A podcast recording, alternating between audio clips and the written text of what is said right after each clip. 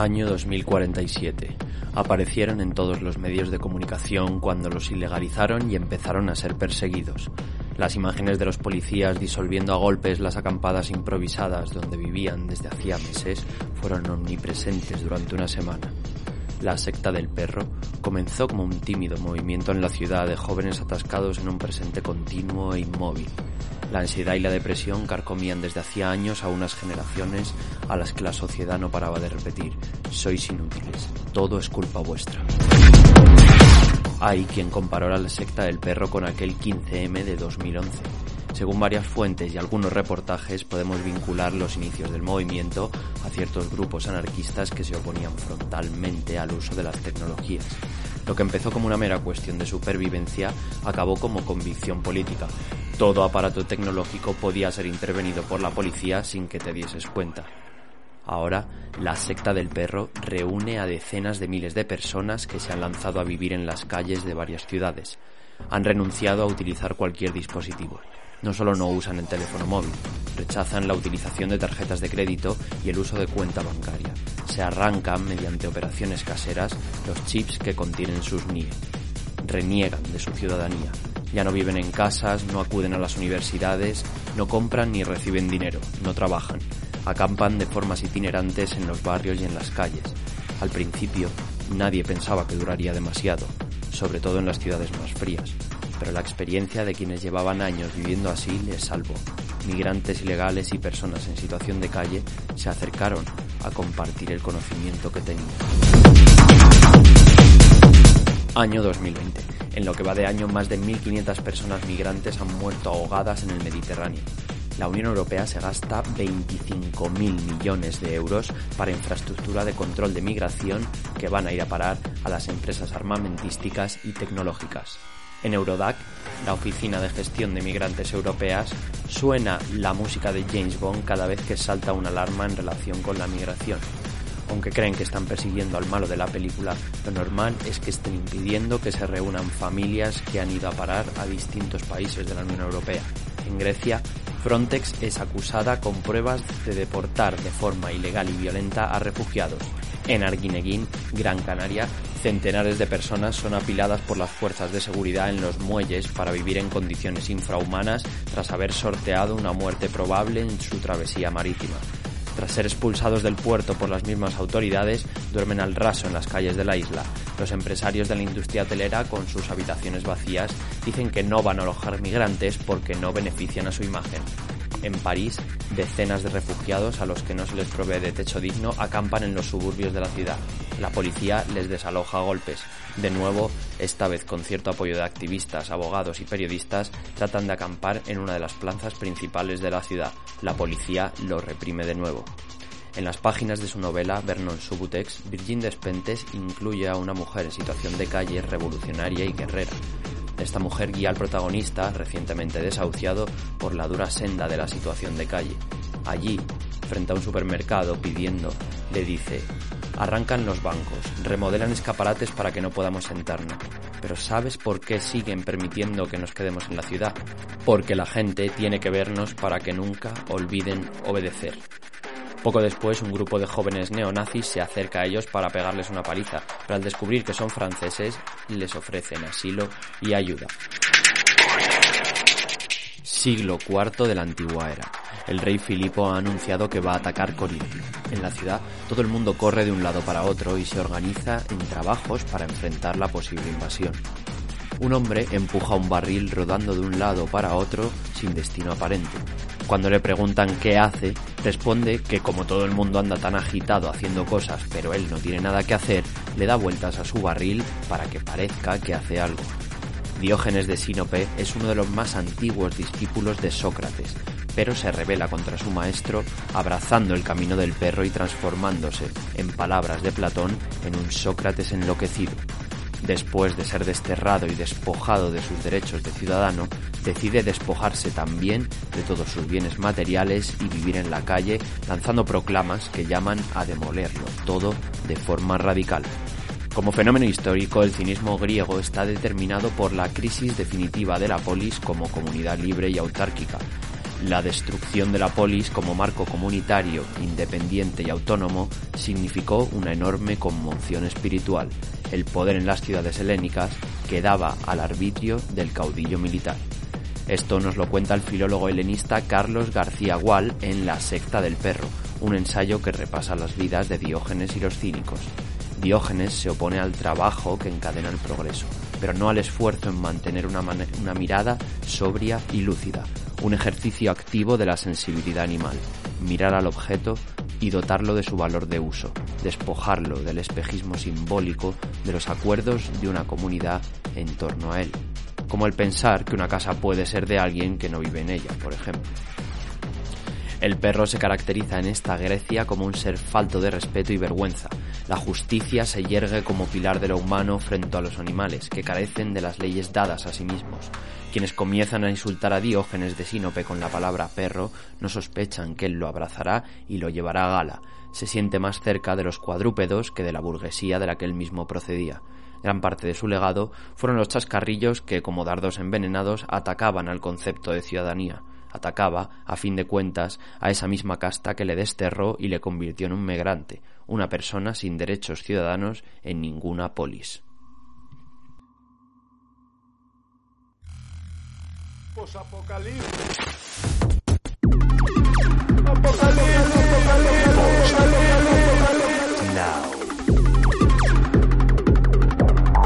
Post Apocalipsis Now. El pueblo manda. La máquina obedece. Su código es. Gracias por utilizar nuestro sistema de verificación telefónica. Repito, su código es. Adiós. Juan Apocalipsis Now. Muy buenas, bienvenidos, bienvenidas, bienvenides un día más, una tarde más, una noche más, un mes más, un año más, una semana más a Post Apocalipsis Now, emitiendo en este búnker de Radio Vallecas en un país al sur de la fortaleza Europa, en la 107.5 de la FM para el sureste madrileño y en www.radiovallecas.org para el resto del universo.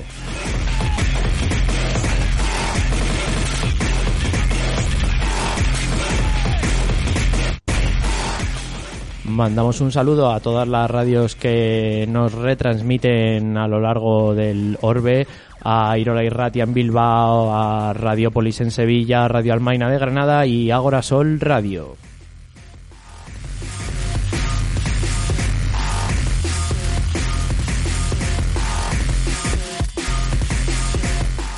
Son las nueve y cuarto de la noche. Hoy es jueves 26 de noviembre y me acompaña aquí en el estudio el alemán impepinable, impasible. Muy buenas, alemán. Buenas tardes. Que ya os echaba de menos. A los mandos del pedazo de chatarra más rápido a este lado de la albufera, con la boca bien tapada, está el DJ Empty Venues o Vacías Salas. ¿Qué pasa? Hola, mundo y al otro lado convertidas en datos en unos y ceros pues están por ahí también Aurora y Alien que ya seguro que nos están escuchando. Muy buenas compas. Hola buenas. Muy buenas.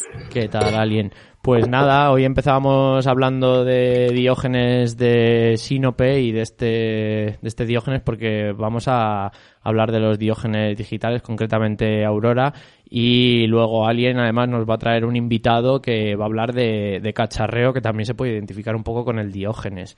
Así que estaros atentas a esta próxima hora de radio libre y comunitaria en directo antes de entrar al Fish and Chips, pues ya nuestro querido DJ Vacías Salas tiene ahí preparado un temón que va a sonar. ¿A que sí? Pues sí, cositas nuevas de One O Tricks Point Never. Espero, tenéis ahí todo lápiz y papel, ¿no? Para apuntar. Hombre, les he puesto antes un ratito ahí en la sala de espera y les estaba encantando a, los muchachos del Jitsi. ¿Qué tortura era eso? O sea, quiero decir, eh, estaban mis vecinos con el taladro y me lo encontraba mucho más agradable. Mira que se puede escuchar el taladro maravillosamente. Hmm. Que, lo que me estabas poniendo, ¿qué mierda era esa? El 60% de nuestros oyentes se sienten representados con esta frase de, Aurora. Pues nada, aquí tenéis. A mí me han entrado ganas de matar, francamente.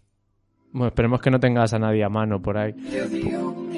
Bueno, que es, eh, pues ya estaba, ya está sonando esto. Que No lo. ¿Lo vas a presentar o algo más o ya está? Sin pesadillas.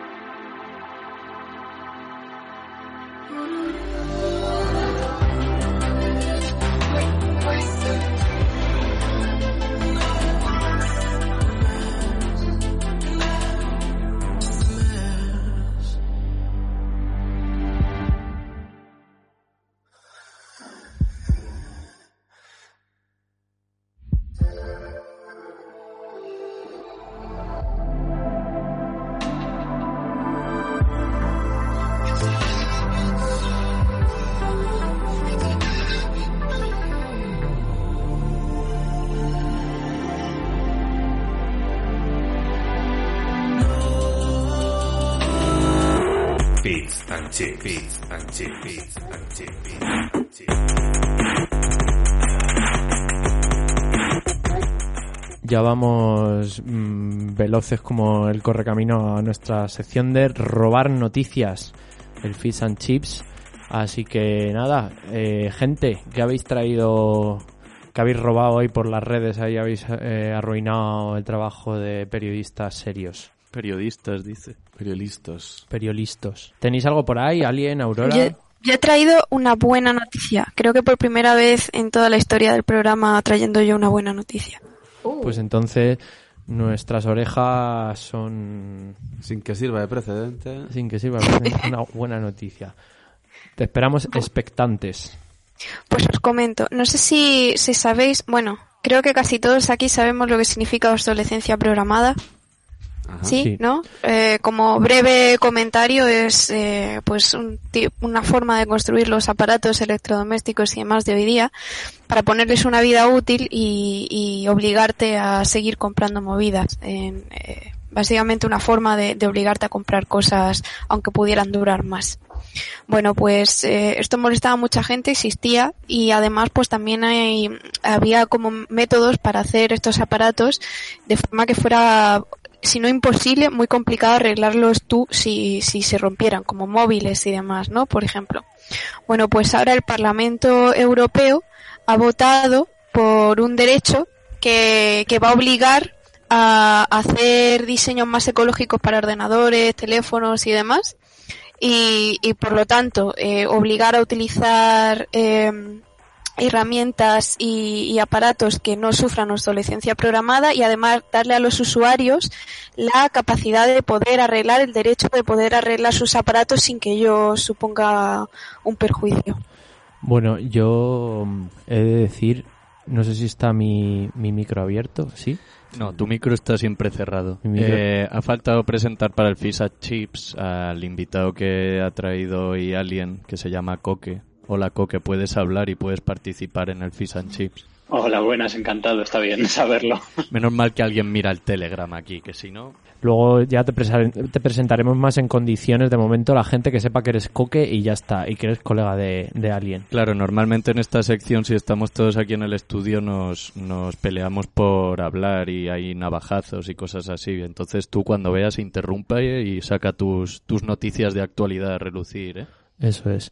Que yo voy a poner la, la puntillita a la noticia de Alien porque esto no es un podcast de Hope Punk, esto es Post Apocalipsis Now y, y decir que, que, que aunque la Unión Europea ya saca una resolución, visto lo visto, pues bueno, a esperar que esto se vaya a cumplir es como... Una resolución de la Unión Europea es como el que tiene un tío en Granada. Claro. O sea, Eh, eh, eh, eh, Que yo tengo un tío en gran... eh.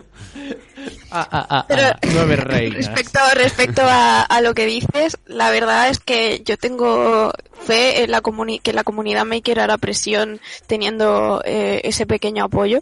Y yo, yo creo que estás subestimando aquí a la comunidad maker, que, No, que no. son, están muy piradas, ya te lo digo. claro, claro. Les conozco, sí, he hablado, he hablado con, con parte de, de esta comunidad y además me flipan.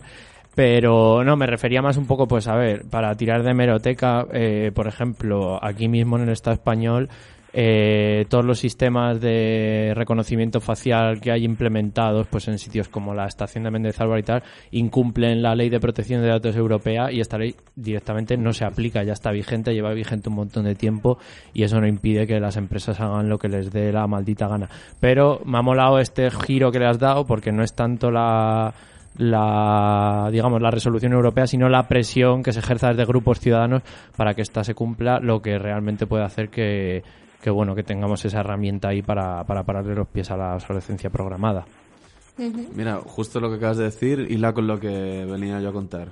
Y además, hila también con el activismo de tecnología y demás. no pegue golpecitos en la mesa Mira, Que se, activista que se emociona. ¿Te golpecitos a ti en la puta cara a lo mejor?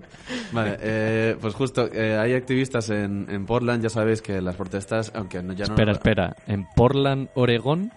Sí, Vale, ya. Continúa. es que nuestros oyentes ya sabrán que es la única capital que no sabemos y siempre que podemos lo sacamos a reducir y ni siquiera es la capital de Oregón, pero bueno, en fin. bueno pues este es el nivel de fish and chips Exactamente. A ver, eh, pues eso, activistas de, de Oregón, que ya sabéis que las protestas de Black Lives Matter y tal han seguido continuando, sobre todo allí, con, con gran, gran presencia, aunque ya no nos lo cuenten, eh, han... Allí han sacado una medida, ¿vale? Para que ya ni siquiera lo del número de placa o el número de agente que tiene que llevar cada, cada madero, ¿no? Tiene que llevar en un uniforme visible. Que ya sabemos todo el mundo que aún así no lo llevan, bueno, pues allá directamente han quitado esa norma, ¿vale? Ya ni siquiera tienen que llevar ese número, aunque ya no lo llevaban.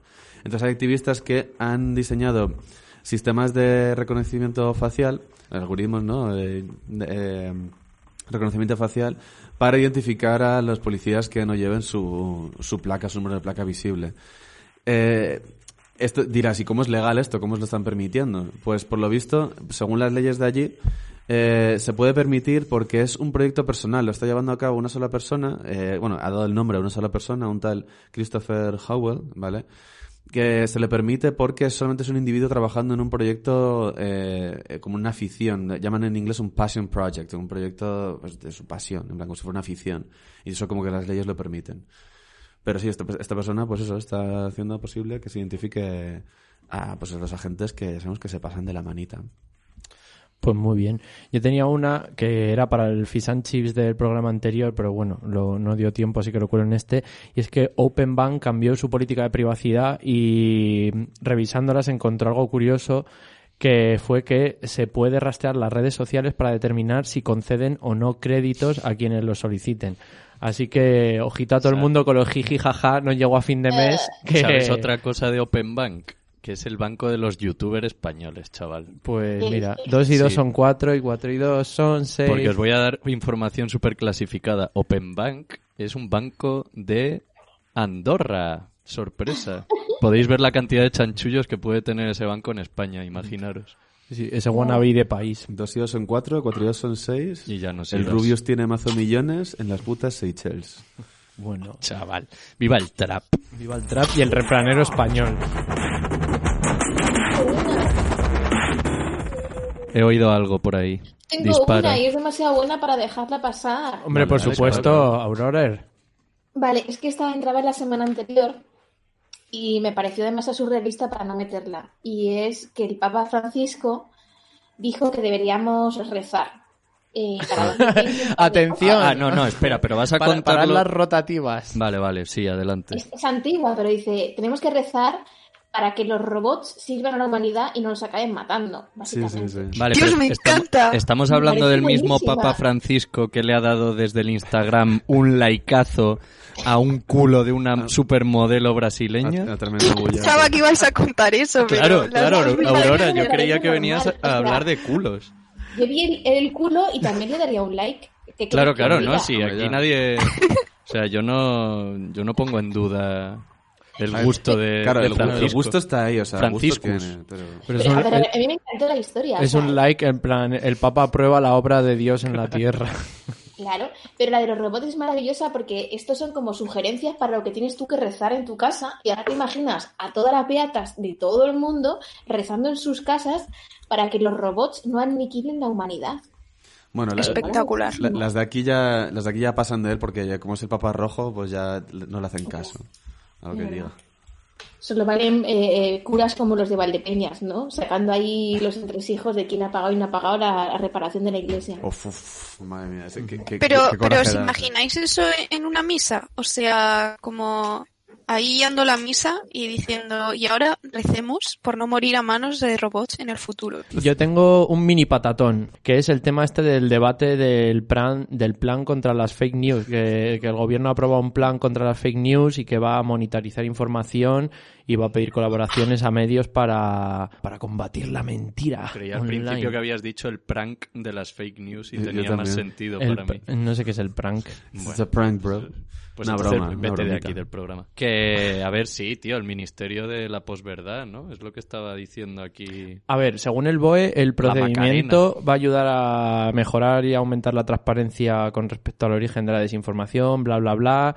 Realmente lo que dice el BOE mm, no, van a, no van a poder hacer mucho, ¿no?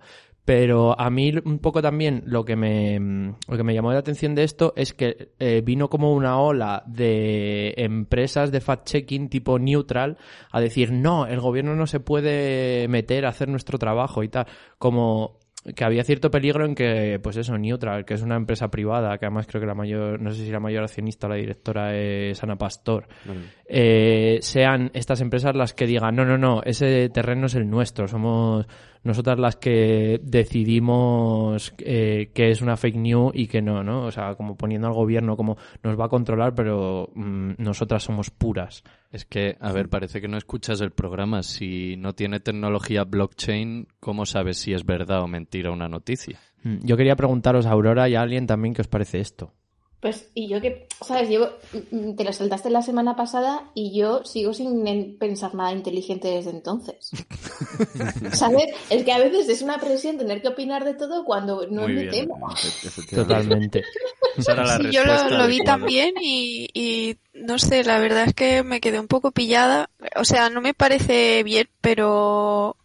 O sea, sé que eh, me parece bien eh, como el objetivo de vamos a combatir el tema de las fake, fake news. Creo que lo que no está bien es, es eh, como la, la idea de, de poner un, un sistema centralizado para hacer eso, ¿no? Porque creo que, que hay- hay peligros obvios. Pero vaya. Sí. ¿Qué os parece si invitamos en el, el próximo programa a los de Maldita o de cualquier sistema este fact-checking o alguna alternativa que en vez de por parte de periodistas sea como más descentralizada por parte de O ciudadanos? sea, con el problema epistemológico que conlleva, ¿no? De, de- o sea, ponerte como verificador independiente, yo a la gente de Maldita la respeto bastante más, por ejemplo, que, que a, a los de Neutral, que por cierto, eh, salió hace poco, pues un, eh, no sé si fueron unos tweets o unas noticias, que hay becarias en Neutral cobrando 300 euros de mierda por una media jornada. Eh, entonces, claro, la verificación sobre esto de Neutral, ¿cuál será? Eh, esto es una... Porque de hecho es que salió gente de, Neutral a defender esto como que les estaban formando y tal y no sé qué. Y claro, tú eres el verificador independiente y estás defendiendo que tienes a, a Peña y haciendo seguro que más de media jornada Claro, por di- diciendo, 300 que es la, diciendo que es la práctica habitual en las empresas y demás, es como, vale, sí, que sea habitual no quiere decir que esté bien. Y si, y si vais Claro. de abanderados de algo, pues, eh, oye, Sí, sí, de hecho en la defensa era como, no, no, si lo hacemos mejor que otros medios, por lo menos. Entonces, bueno, que todo esto era para meterme con Neutral. Bueno, pues yo digo que últimamente me llaman los de Maldita y me hacen preguntas así aleatorias sobre, sobre psicología y la última que, que me han hecho va a destrozar mi reputación social para siempre. Porque me han preguntado sobre el tema de la gente que no puede hacer popó fuera de su casa. Y ahora ya mi nombre quedará para siempre en la reputación social de Internet eh, ligado al concepto vejiga tímida, ¿sabes? Derecho al olvido, Aurora. o derecho a... Por Dios, Aurora, no respondas todo lo que te pregunten. Es que, o sea, ¿ves? Esta gente también está un poco, igual, a ver, tienen que mantener un ritmo de publicaciones y se, y se- se les acaban los temas y dicen, venga, eh, hay que verificar cosas. eh, la gente que no puede cagar en casa. Contratado. A mí me encanta, creo que hay tantas cosas en las que hay que aportar un, un punto de vista científico que me parece fascinante. Yo me lo paso genial respondiendo a esas preguntas. Y lo del, es que a mí simplemente que un gobierno, sea quien decida lo que es verdad o no, mm, me rechina. ¿Sabes? Lo que pasa es que Además, vamos a recordar el estudio de Xnet que señala a los partidos políticos como uno de los principales difusores de bulos en este aspecto. ¿sabes? En campaña política los gobiernos contratan bots y de todo. Sí, sí, o sea, y son todos, o sea, no es solo Vox, sino que PP, PSOE y demás pagan sus campañas eh, también en, en estos ámbitos. Voy Que- a meter mi puñado publi- publicitario aquí para decir que un, un compi y yo escribimos un artículo precisamente sobre eso, sobre los bots que se utilizan en política. Oye, pues ¿alguien tiene algo más? Porque voy a poner una perlita de sabiduría que habla sobre la verdad y pasamos a una canción y nos vamos con Alien, ¿verdad? Venga, Dale. ¿Me dejáis a mí meter una cuña? Hombre, claro. invitado en la sombra. hombre, por, supuesto. Eh, ¿Qué opináis de que Google haya sacado también un comparador de bulos? Ha sacado un buscador de bulos. No, pues no me había no, lo sabíamos, pero un, buscador comparador en plan... O sea, igual que ahora te busca webs, pues ha decidido sacar un nuevo servicio de estos, de, pues, de los que todos confiamos en Google, en el que te saca eh, pues todas las, o sea, si tú buscas sobre un tema, por ejemplo, pues algo que está muy de moda, pues selecciones en Estados Unidos, que ahora nos encanta verlo como si fuera un partido de fútbol, eh, pues tenemos eh, las diferentes eh, busca, o sea, los dif- diferentes fact checkers que hay, o sea, Mm. nos sale maldita, nos salen todos los, todos estos servicios de los que hablábamos para que podamos comparar cuál nos gusta más. Pero claro, yo lo que opino es que siempre tiene ahí el algoritmo de Google para decidir cuál de todas estas webs sale primero. Claro. Sí, claro. sí, totalmente, claro. No es lo mismo que si Facebook o Twitter te fact-chequea algo. O sea, siempre lo hará bajo su propia...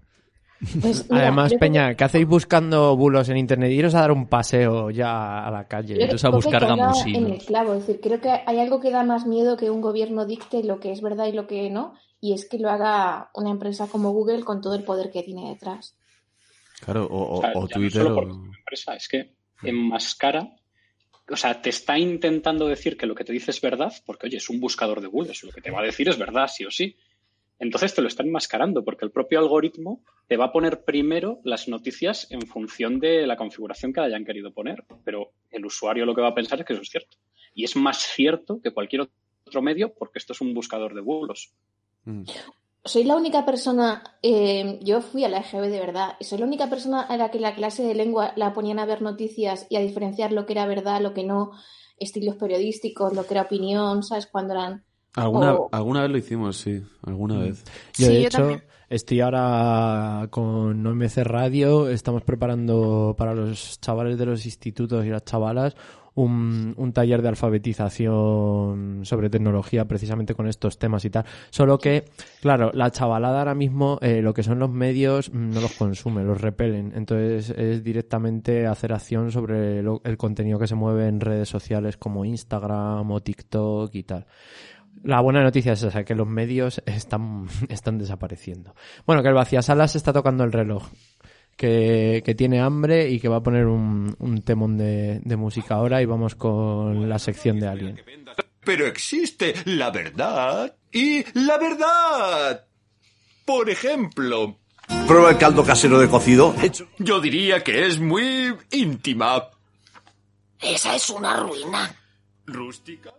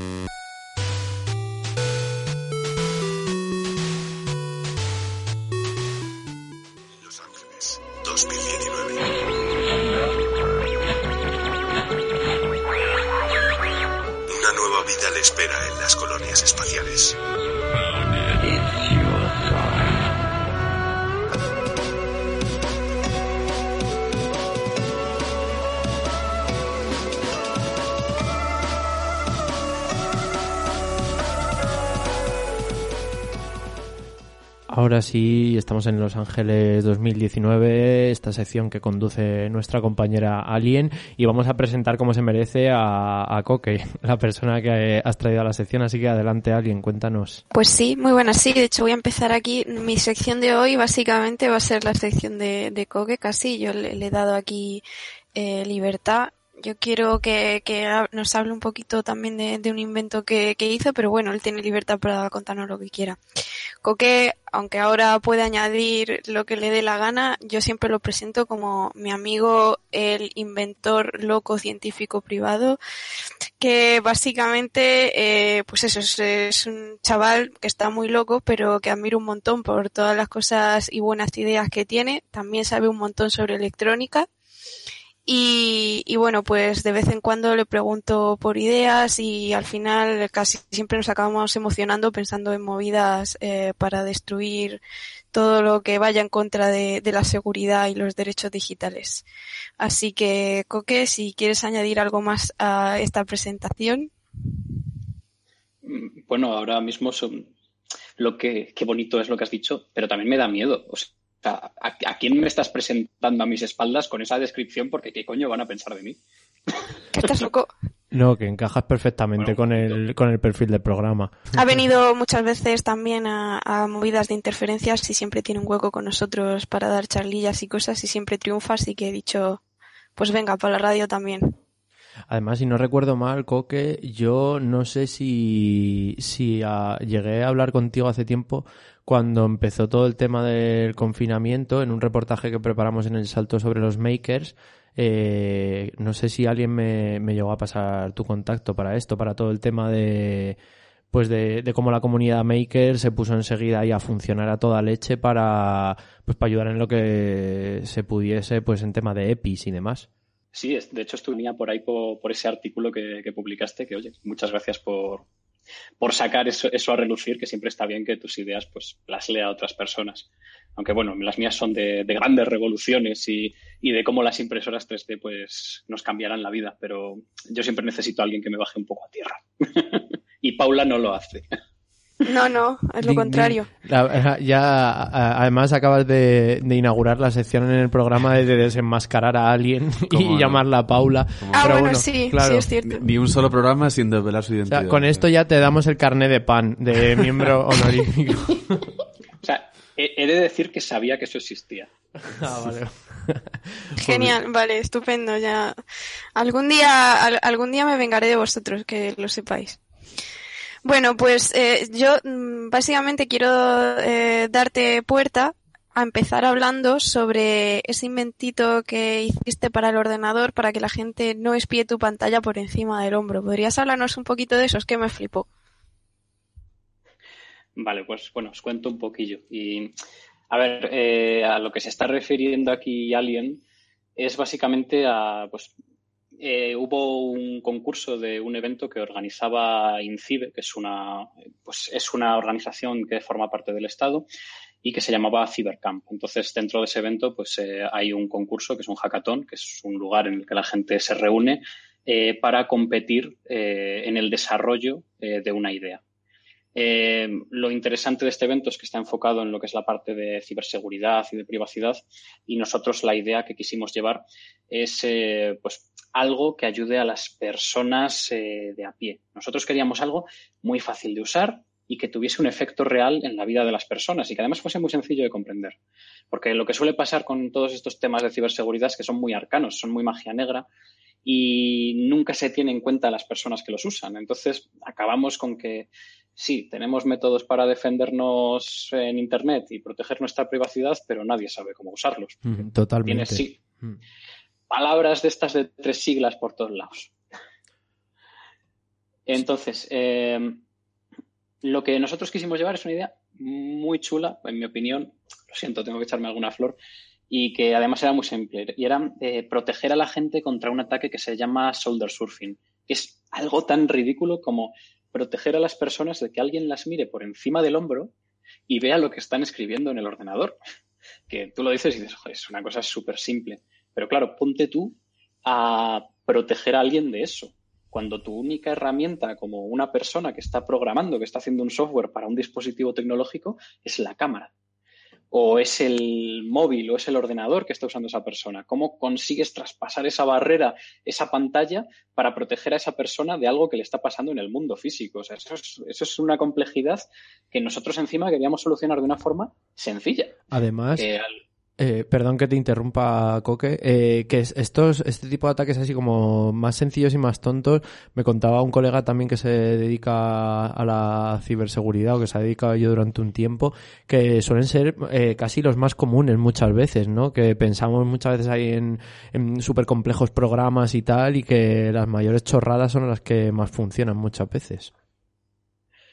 Sí, y de hecho es que dentro de lo que es la ciberseguridad hay una disciplina entera que se llama ingeniería social, que se dedica a estudiar ese tipo de ataques y a proteger a la gente contra ellos. Y es muy complejo. Realmente al final la solución a la que se suele llegar por consenso es a enseñar, a educar a las personas en cómo protegerse contra esos ataques. Pero es que mm, hay una cosa que a mí me parece mm, que antes a lo mejor tú podías decirle, pues por poner un ejemplo a tus padres, no, este email que te están enviando es una estafa, porque se veía claramente, porque era, pues yo que sé, un anuncio de estos que te llegan de Viagra o cualquier cosa que se ve a la legua que es una estafa. Pero es que estamos en un momento en el que las estafas han, han conseguido una complejidad tecnológica que es muy difícil diferenciarlas de la realidad. Y yo, como experto en seguridad, hay muchas veces que me llegan algunos intentos de, estafa, de phishing o de este tipo de ataques que no soy capaz de, diferenciarlos. Que me toca usar herramientas, que me toca saber dónde tengo que buscar a nivel técnico para ver si esto que me están mandando es real o no. Porque estamos llegando a un punto en el que ya no es ni siquiera decir me pongo un sombrero de, de papel albal en la cabeza. Es que yo creo que ya todos estamos viendo ejemplos de este tipo de, de ataques, perdonadme por el término, que son eh, indistinguibles de una comunicación real con una persona real.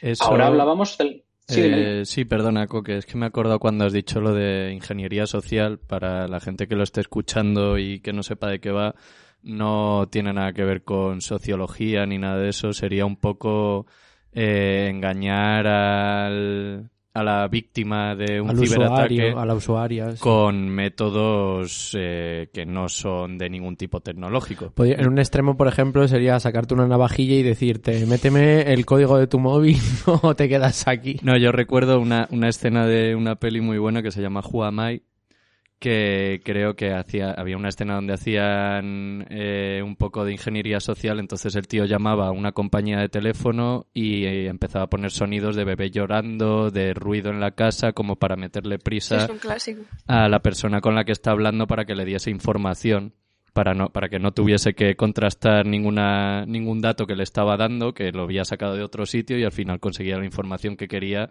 pues engañándole básicamente pero no no hacía ningún tipo de virus ni de magia hacker. O cuando simplemente te escriben un correo en nombre de la compañía, por ejemplo, de correo que, que se supone que tú tienes y te dicen, oye, eh, danos tu contraseña que te la vamos a cambiar o algo así, ¿no? Una chorrada así que no hace falta ningún tipo de conocimiento de, es. de código. que te he interrumpido perdona Coque Nada, nada, vamos, genial. Eh, además, lo que contáis completamente cierto. Al final, cuando hablamos de un ataque de ingeniería social, no hay ningún tipo de ingeniería. Lo que estamos haciendo es ver cómo conseguimos engañar a la persona de la forma más ruin y rastrera. Y de hecho, lo que tú decías con la navaja, esto ya como, como dato, existe dentro de los manuales de ingeniería social, no sé si habrá manual de esto, pero bueno, eh, que se llama eh, Rubber Hose Attack, que es básicamente dar una paliza a alguien hasta que te diga su contraseña.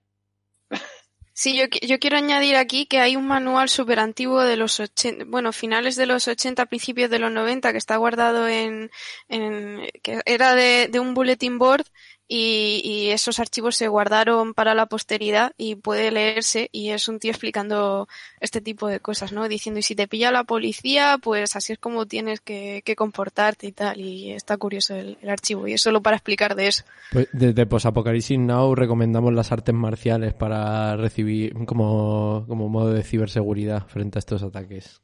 Y yo suscribo eso. y la verdad que ahora mismo no sé por dónde iba en todo este discurso que yo me estaba montando y en, esta, en este libro que os intento vender sobre esta herramienta que hemos hecho. Eh, bueno, sí, pues que es una herramienta que intenta proteger contra ataques de ingeniería social, en concreto contra el de solder surfing, que es algo tan sencillo como decíamos que alguien te mire por encima del hombro y vea tu contraseña. Entonces, eh, esta herramienta que la llamamos ASAP, o sea, nos salió el nombre muy fácil y la verdad que queda muy chulo. As que es possible. Surfing Attack Platform. Dime, dime. As soon as possible. Exactamente, o sea, es como, fue un buen nombre y salió solo. Estas cosas cuando salen, salen bien. Entonces, eh, la herramienta es muy sencilla. Bueno, es muy sencilla en cuanto a uso. Es una pantallita que te va a salir en una esquina de la pantalla, como una ventanita muy chiquinaja, en la que vas a ver lo que está grabando tu webcam, ¿vale? O en el caso del móvil, lo que grabaría el móvil del móvil, o sea, la cámara del móvil, perdonadme. Eh, pero bueno, eh, eso simplemente te ayudaría, pues como si fuese un espejo. Para eso le ponemos un retrovisor al portátil o al móvil y ya lo tenemos hecho, ¿no?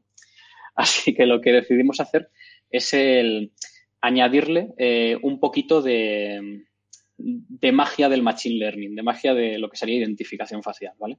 En la primera versión, que es la que está ahora mismo pública, hicimos un algoritmo que eh, detectaba caras. No es lo mismo identificar que detectar, ¿vale? En este caso lo que hacía era detectaba caras. Entonces, si detectaba que había alguien con los ojos dirigidos a tu pantalla a mayores de ti, lo que hacía era de, pues te lanzaba una notificación de sistema, en plan de alguien te estaba mirando, te bajaba el brillo de la pantalla para que no pudiese ver también esa persona, o en el último caso te bloqueaba la pantalla, tú pudiendo configurar lo que más te guste. Porque pues, no es lo mismo estar en el metro con el portátil, por ejemplo, que a lo mejor todos lo hemos hecho alguna vez, que estar en tu oficina, que es un entorno, se supone, más seguro. Entonces, en función de tú dónde estés, puedes configurarlo. Eh, el tema de esto era inicialmente contar caras, hacía detección facial, que es lo que digo. Entonces, si había, si estaba una cara, que es la del usuario, y otra segunda cara, pues empezaba a ejecutar este tipo de defensas. Eh, el asunto está que ya en la segunda versión, eh, con un algoritmo de deep learning, lo que hacemos ya no es solo ser capaces de detectar caras, sino que somos capaces de identificar a la persona, ¿vale? Eh, lo que tiene que hacer el usuario es, digamos, sacarse una foto, entonces a partir de entonces el programa ya le detecta como el dueño. Y si viene otra persona, va a ser capaz de diferenciarte entre, entre tú como persona y esa segunda persona que puede estar mirándote por encima del hombro, ¿vale?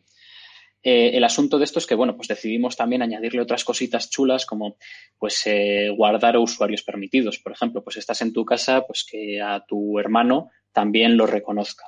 Para que así, pues si él viene, tú confías en él, pues que no se te bloquee el ordenador por ello. Entonces, la idea de este software es que sea muy sencillo. Y en la primera versión tiene un botón, solo un botón, que es el play y el pause. Bueno, y tiene, perdonadme, un desplegable en el que eliges qué opción de seguridad quieres. Pero y en la segunda versión. Y una Sí. cosilla, que la, la cámara del portátil es capaz de, de todas las virguerías que has dicho. Normalmente suelen ser bastante maluchas, ¿no? eh, realmente son suficientes para esto. O sea, no hace falta una cámara policial enorme y con unas lentes carísimas Creo que hemos perdido a Coque para temporalmente. hacer reconocimiento Ah, ahí. no, ahí Ha está. vuelto. Te hemos, eh, te hemos perdido, Coque, perdone. Ah, Sí, nada, nada. estabas diciendo que... Que- tampoco hace falta mucha calidad en la cámara, ¿no? Que con una cámara, con una webcam normalilla valdría. De hecho, me Eh, sorprende que, que valga con una cámara así malucha. Eh, sí, sí, o sea, realmente aquí lo que importa es el dispositivo, que sea capaz de, o sea, que tenga la potencia de computación, digamos que tenga la potencia el procesador para llevar a cabo este tipo de, de análisis. Pero estamos en un momento tecnológico en el que cualquier dispositivo, incluso un teléfono móvil, es capaz de hacerlo. Ya Mm, veis, por ejemplo, eh, los teléfonos de la manzana, que ahora mismo para desbloquear lo que es el móvil lo puedes hacer con la cara y ahí Sí, están haciendo identificación detección facial. facial. Sí. No dejan de ser un teléfono, ojo. Totalmente. Pues, Coque, bueno, no sé si alguien también tenía esa duda. Se nos va acabando el tiempo y no- a mí por lo menos me molaría saber más. Dice, alguien te presentaba como que eres un inventor, que tienes eh, un tubo de inventos. Así que si nos pudieses contar un par más así eh, de inventos molones de este tipo más resumidos sería genial para poder dejarnos ahí con buen gusto de boca para una siguiente invitación. Bueno, hombre, yo os cuento. eh, al final lo que es esto, lo de ser inventor, estoy poniendo así comillas con los dedos, eh, hay muchos fallos por el camino y pocas cosas salen bien. Es más fácil que te explote en la cara que que acabes teniendo algo que funcione. Pero bueno, eh, con Alien estuve hablando hace tiempo, por ejemplo, de usar tinta conductiva y ser capaces de hacer eh, circuitos con tinta, que es algo que a lo mejor ella incluso ya os ha contado. Pero yo el interés que tenía con esto era crear antenas, ser capaz de dibujar una antena en la pared y con ella conectarme, por ejemplo, a un satélite. Eso es una cosa muy loca que tenía en la cabeza, que aún la sigo teniendo, pero de momento la tinta no me lo ha permitido. Sí, recuerdo que tuvimos esa conversación y, y me vine arriba. De hecho, eh, compré todas las cosas para hacer pintura conductiva. Lo que pasa es que al final no nos pusimos a ello, pero, pero ahí está. La pintura conductiva sí funciona, o sea, eso sí lo he probado y puedo hacer cosas rollo encender LEDs y demás. Ya lo difícil es hacer a mano una, una antena que, que pueda ser funcional, pero ojo, con una plantilla o algo yo creo que deberíamos retomar ese proyecto. Oye, pues que Yo ya inaugura... te lo comenté, una impresora con, y en vez de tinta, usar filamento conductivo.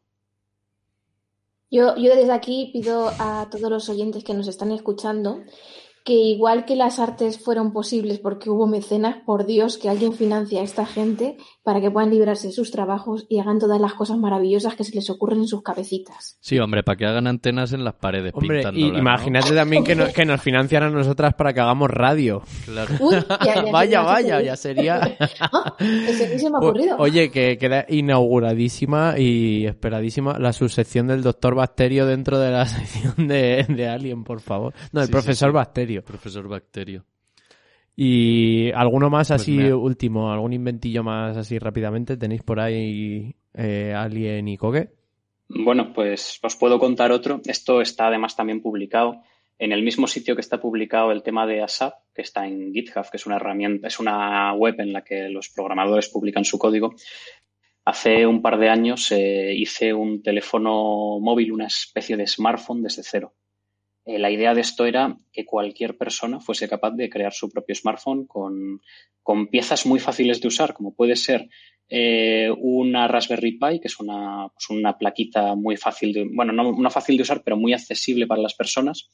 Y, incluso, y que pudieses hacer, por ejemplo, el micrófono y los altavoces desmontando unos cascos de estos antiguos que tenemos todos de, del Wallman o este tipo, o sea, reciclar todo lo posible, gastar lo mínimo posible para ser capaces de crear un, una, un pseudo smartphone eh, desde cero, con la idea sobre todo de educar a la gente con cómo funcionan estos dispositivos.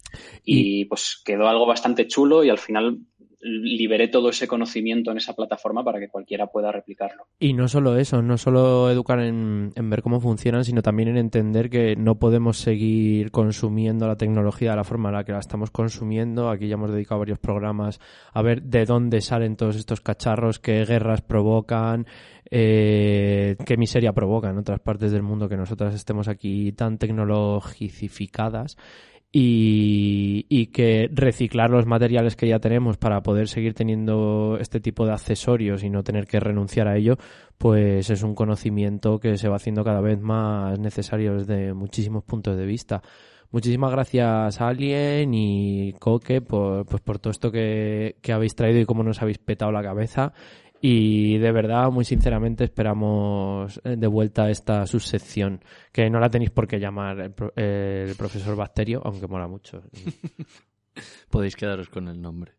Os lo regalamos. Yo, yo a favor del nombre, pero si me ponéis la música del Doctor Gadget, de, o sea, el detective Gadget como, Hombre, como por música de Inspector entrada. Gadget. Hombre, por Eso, supuesto. es que ya- Pues hablando la de ponemos musiquitas, analógica. Habla-. Hablando de musiquietas, ¿qué vas a poner? Que voy a poner un temazo y seguimos, ¿no? Pues ponemos un temazo y nos vamos con Aurora ya entrando en la recta final del programa. Pues esto es Energy, de I Need Your Love, like the sunshine. I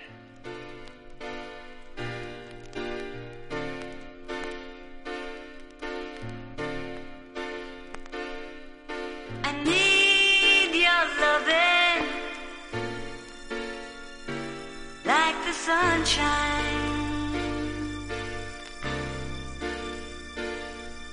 I need your loving like the sunshine.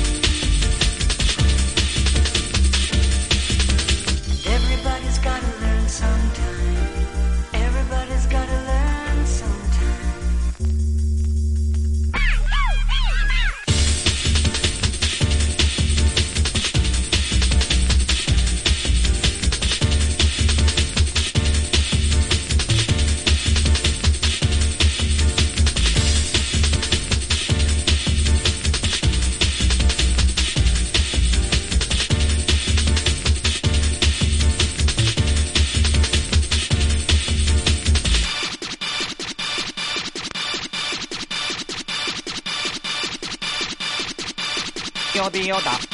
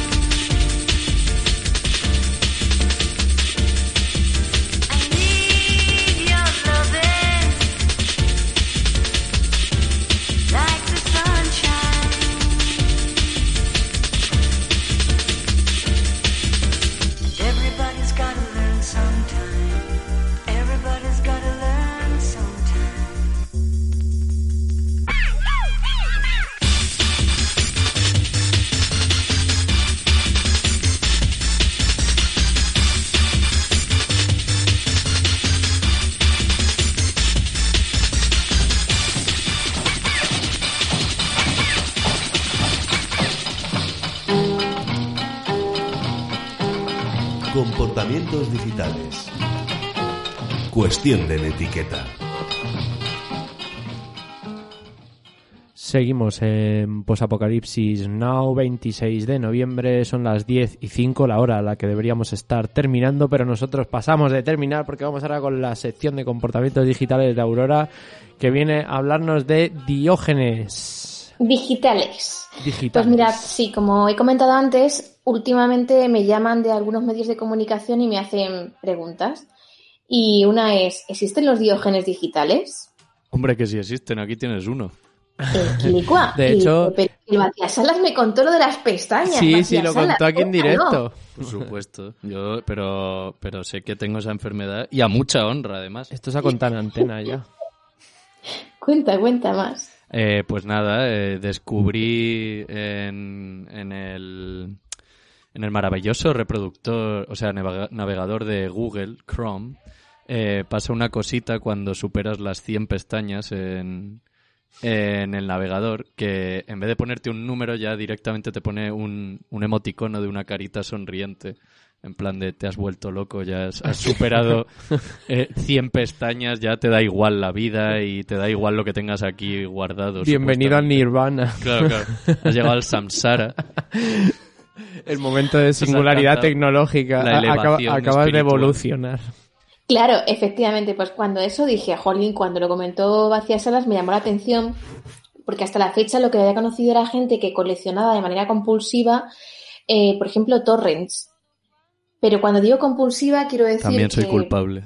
dejaban de ir al trabajo porque se quedaban descargando torrents y tenían que descargarlos más, pero era imposible que pudieran llegar tanta, ver tantas películas y tantas y tantos libros. Entonces, os vamos a comentar el caso de la primera persona que se diagnosticó oficialmente con síndrome de Diógenes, que fue muy tarde en comparación de cuando empezó a, a ver el run run entre la gente de que estaba pasando esto. De Pues Diógenes en 2000 digital, porque el Diógenes Diógenes... digital, claro, claro, el- Diógenes de otro- verdad tiene bastante más. Que luego, de el- todas maneras, eh, yo no sé, o sea, esto es por un rollo irónico, ¿no? Porque llamarle Diógenes a la acumulación, cuando Diógenes precisamente, eh, digamos, señalaba todo lo contrario según su, su filosofía.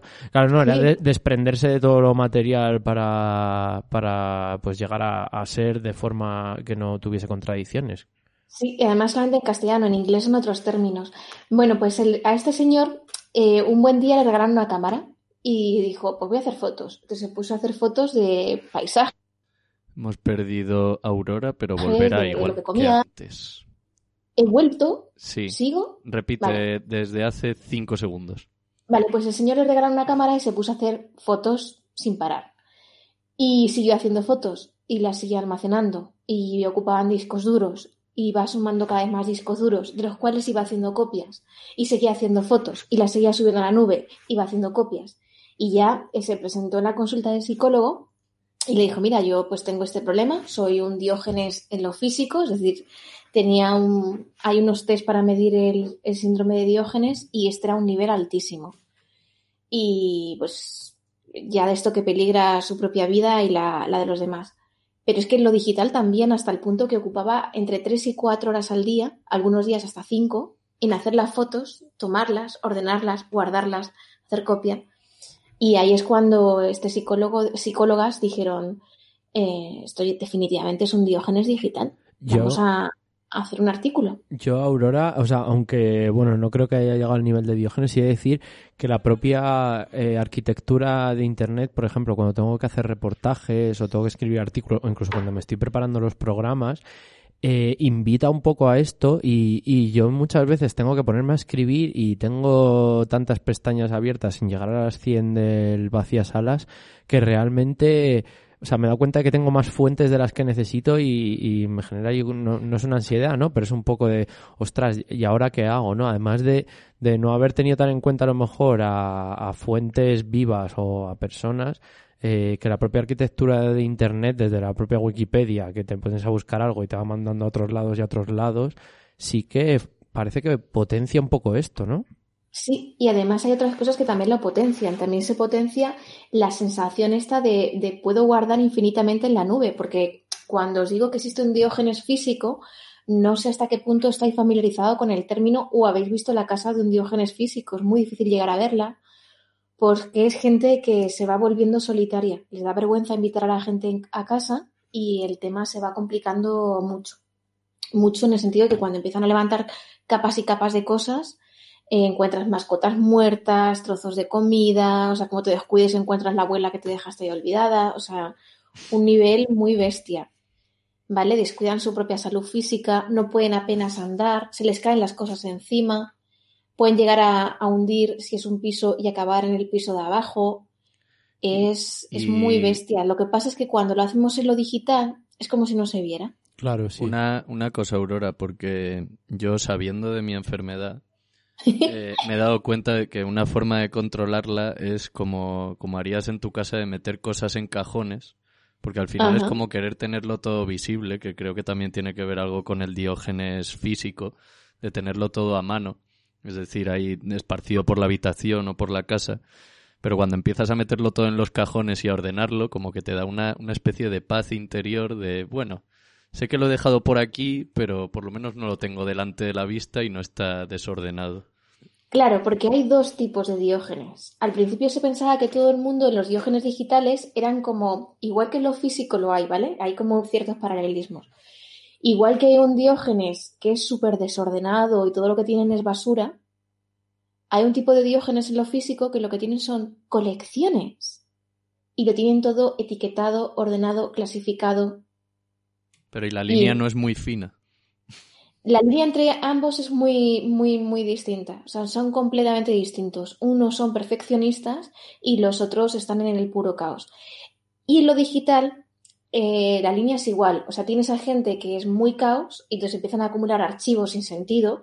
No sé si habéis visto, a mí, a mí casi me da algo en, en un trabajo que tuve como psicóloga, que había alguien que dejaba todos los archivos en el escritorio sin sentido, ya eran fotos, ya eran enlaces, ya eran... A mí me quería dar algo. O sea, entonces, por el otro lado están los hiperordenados, que, por ejemplo, hacen... Bueno, había uno, yo conocí uno físico, o sea, un señor que tenía un diógenes digital y lo conocí en persona, y el hombre lo que hacía era coleccionar todas las series del mundo y en concreto tenía una obsesión con Benny Hill. Verídico. Genial. Y no lo conocí como psicóloga, o sea, es la pena de la historia. Entonces el señor coleccionaba todo lo que tenía que ver con Benny Hill, hacía los archivos, los etiquetaba, los ordenaba, los ponía por años, o sea, que tenía un bastante orden. Entonces hay como dos, dos líneas muy distintas que saben cómo, cómo ordenarlo. Pero, es- pero eso no quita que el problema es que están acumulando datos de manera masiva y les lleva un nivel de sufrimiento y desde fuera se ve extraño, ¿vale? Y está provocando daños en terceros. Di- dime, Paula. No, a mí es que me ha surgido una duda porque eh, yo antes acumulaba, eh, bueno, no a ese nivel, ¿no? Pero, pero que acumulaba muchos datos y, me agobiaba y tal. Luego, por, por movidas, pues he tenido que reinstalar muchas veces el sistema operativo o cambiarlo y demás, una vez que ya me metí en el tema de Linux. Y, y me ha pasado todo lo contrario, pero a un nivel de que, por ejemplo, cuando estoy escribiendo en la terminal, cada dos o tres líneas hago un comando que se llama clean, que es como que limpia todo y se queda todo en blanco. Y como que procuro hacer todo lo contrario. Ah, ¿Existe, existe como un problema o, o a- alguna condición en este estilo, pero que sea todo lo contrario, en lugar de, o sea, que no creo que me ocurra, ¿no? Pero ¿puede existir eso? Me encantaría. Yo vi una persona, y yo no creo que fuera igual que tu caso, que la persona dijo que, se- que tenía ansiedad, ¿vale? Eh, era una persona que tenía mu- bajo nivel tecnológico. Entonces tenía ansiedad y entonces se puso a limpiar. Era, tenía un Windows. Entonces se puso a limpiar, entonces se puso a borrar todos los archivos. Le pareció que cada vez quedaba todo mejor y, y funcionaba mejor, pero que se acabó cargando los propios archivos de- del sistema. Y mira que en Windows no Me ha pasado. sí, sí. O sea, se cargó el propio sistema Windows a base de borrar y borrar y borrar y borrar y borrar, porque sin saber lo que borraba, ¿no? Pues no sé si existe y molaría mucho descubrirlo. Y de repente tenemos el caso clínico gracias a Posapocalipsis Now. Hombre, eso es más bien un poco abrazar la, la filosofía del Diógenes, Diógenes de original. real, de verdad. El de verdad, ¿no? Que es vivir puramente en el presente y dejarte de, de digamos, de cargar con, con movidas a la espalda. Porque es que, o sea, yo esto, en, solo en el tema informativo nada más, ¿no? Eh, o sea, ahora mismo, pues eso, cuando tienes que hablar de historias y demás, siempre tienes que llevar esa cita, esa cifra exacta, o hablas de algo y enseguida es muy fácil ver si te has equivocado o no. De nuevo, yo a la hora de escribir o de preparar el programa, tienes que coger un montón de, de datos de muchos tipos y está ese miedo a no ser exacto también, lo que te hace guardar ahí un montón de, de historias que al final no vas a leer tampoco. Claro, y hay una diferencia, yo creo que debe haber como muchos perfiles de, de digitales, desde el periodista como tú, que tiene que tener todas las fuentes, todas las citas, todos los datos y verificarlos, y luego pasarles el fact-checking encima, eh, a, la, a otro perfil, por ejemplo, que es el que tiene miedo de que les metan en, en un juicio por asesinato. ¿No? O sea, el, el que le entra la obsesión de pensar, oye, y si me meten en un juicio por asesinato, al menos tengo todos los. Imagínate, una persona que jamás en su vida cometería un asesinato, pero bueno. Ya, ya, claro, claro. Tiene todos los logs de he estado aquí, he estado allá, y entonces tiene todos los trackers y se pone siempre. No puede dejar que el móvil se quede sin conexión, no vaya a ser que no le geoposicione fuera del lugar de, de las. O sea, para ser su coartada, para todo, ¿no? Que es decir. Claro, Sí, una coartada, sí. Eh, repite, Alemán, que no se Repite escuchado. porque Pa- estabas... Para tener siempre una coartada, pa- para cualquier Para caso, cualquier coartada. día. Vale. Sí, luego hay gente que al igual que los, que los eh, digital guardian físicos, los, los, di- los diógenes digitales físicos, es que esos objetos forman parte de su identidad. Este señor no podía borrar las fotos, eran malísimas, porque pensaba que formaban parte de su identidad. Cuando cualquier fotógrafo serio tiene que ir borrando cada X tiempo y decir, no, es que esto no tiene el mismo valor que, que lo demás, ¿no? Y luego hay una cosa que me llamó mucho la atención y se le llamó que mm, mucha de esta gente tiene cultura del apocalipsis. Que son Vale. preppers, ¿no? Son preppers, es decir, tienen una ansiedad hacia el futuro en plan negativo que les hacen prepararse. Entonces, muchos de los diógenes físicos, por ejemplo, las cosas que acumulan es porque algún día las necesitaré. Algún día a lo mejor pasa algo como una pandemia mundial de un coronavirus, nos quedamos encerrados en casa y entonces serán necesarios todos los juegos de mesa que he acumulado. Hola, esta soy yo. Algún día necesitaré eh, todos los documentos físicos de todas las facturas que ha venido toda mi vida por si alguien me mete en un juicio. Esa era mi que- cartera. Ah. Yo tenía día- recibos y, y papeles de mierda en la cartera a kilos. Claro, y hete ahí todos los autónomos de España. Entonces, hay, hay un miedo ahí al futuro y que piensas que estos objetos te pueden ser de utilidad en algún momento que, ayuda, ¿no? Pero el problema es que si algún día llega ese momento, habrá tanto sitio y estará tan descolocado que será imposible buscar. Entonces, yo tendría un par de consejos para la gente que, se encuentre en esta situación o simplemente vaya a avanzar hacia esto. Y, son, ¡ay! Perdón. Por un lado, em, perdón, que me he perdido yo de mí misma. ¿Ves? Esto me ha pasado porque he hecho un artículo y ya me he liado y no lo, no lo he clasificado bien. Pues eh, limpia tus archivos digitales como si mañana te fueras a morir y alguien tuviera que verlos y tuvieras vergüencita ajena. ¿Vale? Sí. Dos, divide en subtareas, es decir, no puedes decir limpia todas tus cosas digitales de golpe, es decir, durante esta semana solo voy a limpiar las pestañas. La semana que viene solo voy a limpiar el móvil, pero la carpeta no sé qué. Entonces, No, Aurora, pero ¿y si lo necesito? ya, pero es que si no lo tienes clasificado, ¿cómo lo vas a encontrar? ¿Qué es lo que te pasó en aquel programa? Es que es verdad. Y, me- y no lo encontré. Nunca lo Y no encontré, lo además. Se y no sabemos siquiera qué puñetas eran. No, no, no, y se perdió ahí en el olvido. Pero, Eso pero solo- es lo que pienso yo muchas Lo- veces. Eso solo lo sabe algún algoritmo que está llorando ahora. Cuando se me olvidan Claro, cosas, es si se me ha olvidado es que no era importante. Tienes que saber que si, que si algún día tienes que confiar en tus propias habilidades. Si algún día fuiste capaz de encontrarlo, otro día con esas habilidades de búsqueda volverás a encontrarlo. O sea, no hay ningún problema, ¿vale? Luego tenemos que saber cuáles son los mecanismos cognitivos que están subyaciendo esa acumulación, ¿no? Cu- A ti vacías salas, ¿qué es lo que...? Porque, por ejemplo, el alemán cuando comentó su tema dijo, oh Dios mío, si yo perdiera todas mis ah, canciones de no sé qué. Yo ojalá Eh, pierda. de- sí, sí. De bachatas variadas. La carpeta de música mágica del alemán. Sí, mi, mi colección clasificada de la historia del dembow. En este caso sería la identidad del alemán. El Hombre, alemán perdería su al perder en las bachatas variadas. Y en, en tu caso, vacías salas como sujeto clínico en este, ca- en este programa.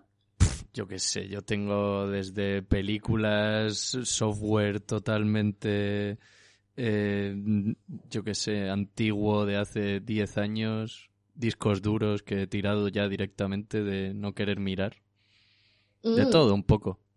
Claro, pues tienes que saber qué es lo que te lleva a hacer eso. Luego tener en cuenta las consecuencias de la acumulación de, de nuestros datos. Cuando hablamos de tema de medio ambiente en otros programas, sabemos que la nube no es inocua, ¿sabes? No, esto so- no es como lo del anuncio de compresas, a qué huelen las nubes. Pues huelen a mucha contaminación, mucho consumo de recursos y mucho sysadmin haciendo una y otra vez millones de copias de datos que no sirven para nada. ¡Boom! O sea, Que están en el Que Ártico. me- de ahí está el, fin- el finalaco. Sí, sí.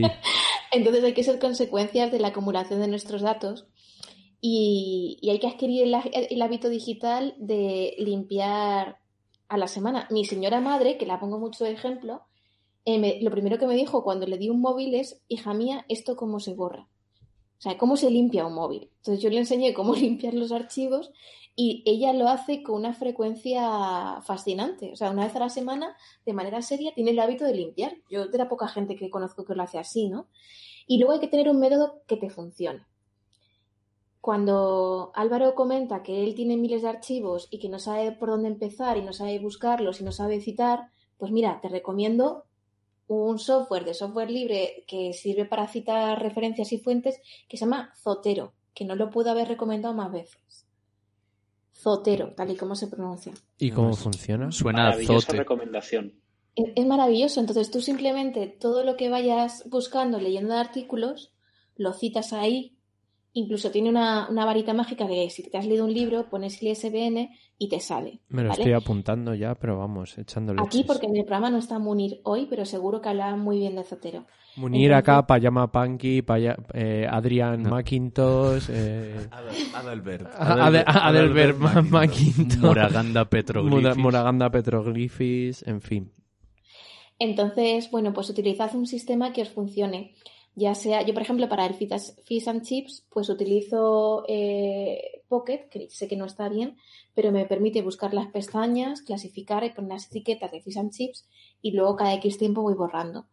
Entonces, encontrar un sistema que os funcione a cada uno o un sistema para clasificar luego esos archivos físicos que están en, por ejemplo, eh, yo, mi acumulación Diógenes es con artículos científicos, ¿no? Ahí yo todas las noches le rezo a Alessandra Elbakian y la saludo en mi corazón y luego clasifico los artículos eh, con autor y año Una para que no me guíe mucho.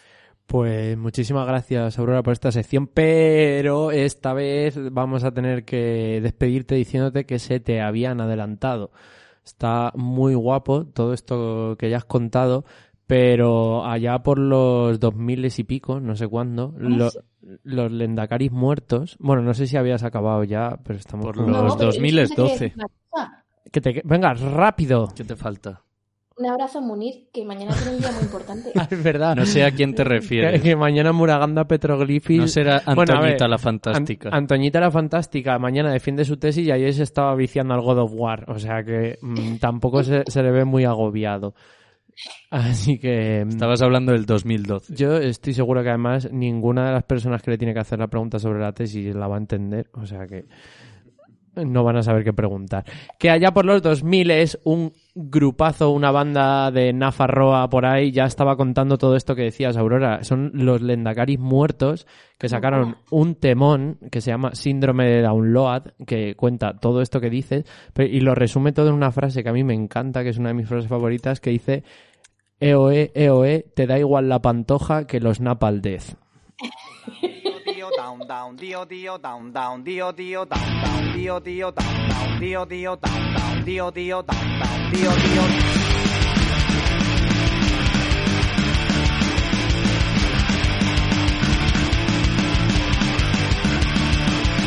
Tiene mucho down, tiene mucho tiempo, tiene mucho down, tiene mucho tiempo, tiene mucho down. Te